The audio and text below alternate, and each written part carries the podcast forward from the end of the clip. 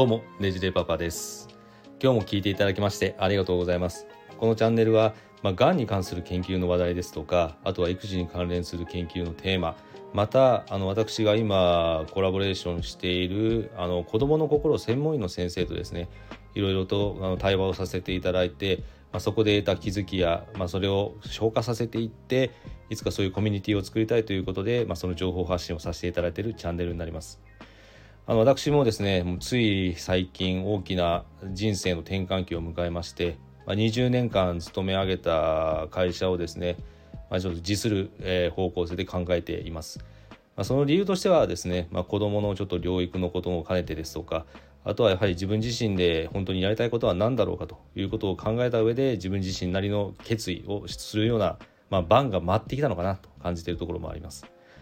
もう皆さんもですね日々毎日毎日いろんな自分自身での決意決断をしてあの日々の生活を送られていらっしゃるかと思います。私もその番が回ってきたのかなということで一つ人生の棚卸しを考えるタイミングにも来ています今日の話題はですね、まあ、私自身が40代を迎えるということで、まあ、その振り返りも兼ねてお題として40代からの自己肯定感の高め方について、まあ、情報をシェアさせていただければなと考えていますこの自己肯定感というのもですね言葉で言い表すのは簡単なんですけれどもそれは人によってさまざまな受け取り方やあの感じ方というものがありますので、まあ、一様に簡単に言うわけにはいかないっていう難しさはあるテーマでもあります。ただですねこの自己肯定感もいろんな医学論文や科学論文と私もちょっと見ているとちょっと面白い研究があったんでですね今日はちょっと紹介したいと思っていますがちょっとあの目線をですね国内ではなくて海外の方に向けてちょっとあの一風変わったエリアになりますけれどもメキシコという国にですねちょっと焦点を当ててみたいと思うんですがあのメキシコの心理学に関わる協会、まあ、学会等があるんですけれどもそこで行われていた研究でこの自己肯定感の育まれ方が年代ごとに違うというようなことを提唱している論文があったんですね。これあの子どもの頃も自己肯定感を高めようということで皆さんもあの育児の際にはいろいろと工夫をなさってらっしゃるかと思うんですが、まあ、4歳からだいたい11歳までこのタイミングで自己肯定感というのは第一段階として成長し始めるとこのメキシコの教会は述べています。そして15歳のタイミングで自己肯定感が一定の段階での安定感を示してくるということになってきてそこからの大学等を卒業して社会人になってきていろいろな荒波に揉まれながらなんとかなんとかその自己肯定感を軸にして、まあ、東大のようなあの明かりのモチーフにしてなんとかやってるんですが大体30歳から40歳ぐらいに安定すると言われてます。そして一つの区切りとなる60歳以降に自己肯定感のピークを迎えて70歳以降には緩やかに減少していくカーブであるということを述べています。ここでですね目線を日本の方に戻して考えてみますと、まあ、こんなにあの不安定な社会情勢の中で特にあの自分自身もそして今皆様の方も人生を振り返ってみて20代から30代、まあ、何が大事だったかと考えてみるとやっぱりお金だったと思うんですよね。そのお金があるからこそそれに付随して自分自身の自己肯定感を高めることができるそしてまあ好きなこともできるし家族が持たれている方は家族を支えることもできるかもしれない。そしてじゃあ40代になってくるとどうかというと結構ここら辺が境目になってくるところでして、まあ、自分自身がもともと思い描いていた夢そして社会的に貢献したいという思い。でも家族を養うためや自分がやりたいことのためにはお金が必要になってくる。でも本当はやりたいことがある。この非常に葛藤してる年代になってると思うんですよね。そしてさらにそこから先の50代になっていきますとお金も確かに大事ですよね。家族を養うため。ただこの辺りからですねあのやはり年代的にはかなり体力的にもマインド的にも、まあ、飽和状態になってきてますので方向転換がしにくくなってくる。じゃあそこの、えー、50代を経て60代以降、まあ、会社が一つの区切りを迎える、まあ、勤め人の場合は会社の勤務が一つの区切りになってきますがきますがそこに後悔があるのか満足感が残るのかここが非常に問題になってくるポイントにもなると言われています。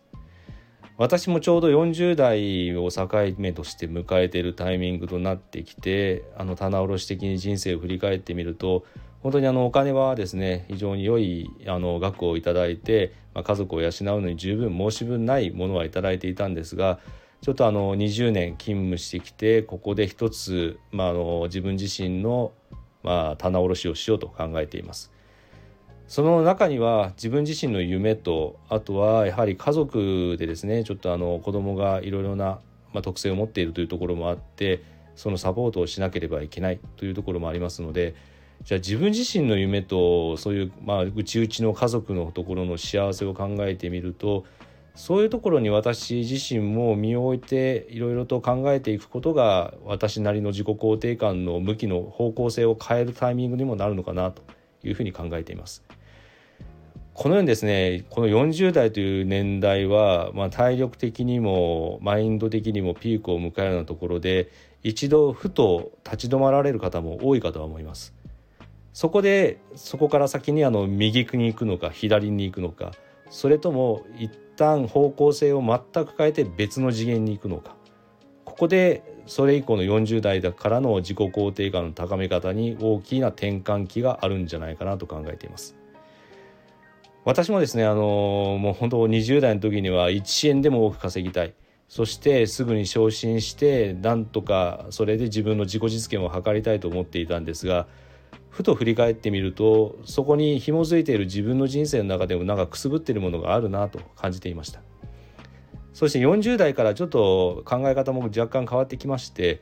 まあ、極端な話を言いますが1円稼ぐよりも一つの感謝を得たいと。それが何ぜかというと、まあ、自分なりの存在感を示す社会の中にこう自分の爪痕を残す。そしてそれが家族に向いていればその家族の方の幸せにも寄与することができるんじゃないかということでその感謝の輪をなんとか広げていくことができないかなと考えるようになりました。そこでですね私の40代からのアクションとしては今あのたまたま子供はちょっと特性を持っているということでもあって子供の心の専門をされている先生といろいろ対話する機会も増えてきていてですねまあ、そこからやはりあの私自身も30代後半に結婚して40代の半ばでかなり多くの悩みを抱えているところの、まあ、一つ一つの言葉で救われたというところが私のなりの大きな変化を生んでいきますきています。まあ、この思いがですねやはりあの先ほど述べた一つの感謝二つの感謝というふうに輪を広げていく一つのきっかけになると考えていて一人でも多く同じ悩みを抱えている親御さんを救いたいそしてこれからの未来を築いていく子どもの心を支えたいというふうな思いをもとに、まあ、そういうようなコミュニティを作っていくことができれば私自身40代からの自己肯定感はさらに高みに上っていくんじゃないかなと思って活動しているところでもあります。おそらく皆さんもですねいろんな思いがあってあの40代以降過ごされている方も多いかとは思うんですがあのこれもですねちょっと誤解がないように言いますと一つの会社に勤め上げてそこであの会社を通じて社会貢献をするといったものもそれも素晴らしい生き方かと思います。それをあの天秤にかけるというわけではなくて自分自身にとって一番60代70代を迎えた時にやりきったと思えるような状況になっていればその40代で頑張っているがむしゃらに頑張っている自己肯定感の高め方は方向性としては間違いじゃないんじゃないかなと思ってます。私はあの一つのターニングポイントとして、まあ、会社の大きな変化の中でのタイミングとあとは自分自身の家庭のことといったところの2つの、えー、要因が重なってきたところもあったのでふと立ち止まる機会を今回得られたというところになっています。これも人生って面白いもんですよね。本当に20代30代でそのようにがむしゃらに働いてお金をなんとか稼ぐっていう風な経験を経たから40代ではこういうような違う軸でのものの見方をするようなことができるようになったのかと考えるとそう考えれば今まで自分自身が積み重ねてきたものといったものは決して無駄じゃないと。そして綺麗な、まあ、人生の歩み方をしていないという人は私も含めたくさんいらっしゃるかと思うんですけども一見無駄に思えるようなそういう乱雑な自己肯定感みたいなものもピースとして集めて40代に再構成してみるとひょっとすると別の角度で物事を見れるような目線も養えるかもしれない。ですのであの話は戻りますが先ほど述べた冒頭で述べたですねメキシコの自己肯定感の高まりのところで大体30代から40代の自己肯定感が安定するというふうに述べましたがここで安定したタイミングの時に次の方向性を考えるところをもあの合わせることができればその後々の、まあ、60代以降、まあ、特に人生は100年時代と向かわ言われていますのでその方向性に行く際には違う次元での自己肯定感の高め方もできるんじゃないかなと信じて私もあの新しいアプローチを考えていきたいなと考えています。ちょっと概要欄の方にも記載させていただこうと思いますがあのぜひ私たちもオンラインサロンの方で先ほど述べた一人でも多く悩んでいる親御さんを救いたいというような会も催そうと考えておりますのでぜひご興味のある方は一度ご覧になっていただくことができればと思います。もう本当人間って生きてると面白いですよね。本当いろいろな考え方やターニングポイントがあるなと本当つくづく自分自身にそういう番が来た時に深く考えるようになっています皆様におかれましてもこれからの人生いろんな荒波もありますが自分自身の自己肯定感の軸をしっかり持って是非とも頑張っていっていただきたいと思います。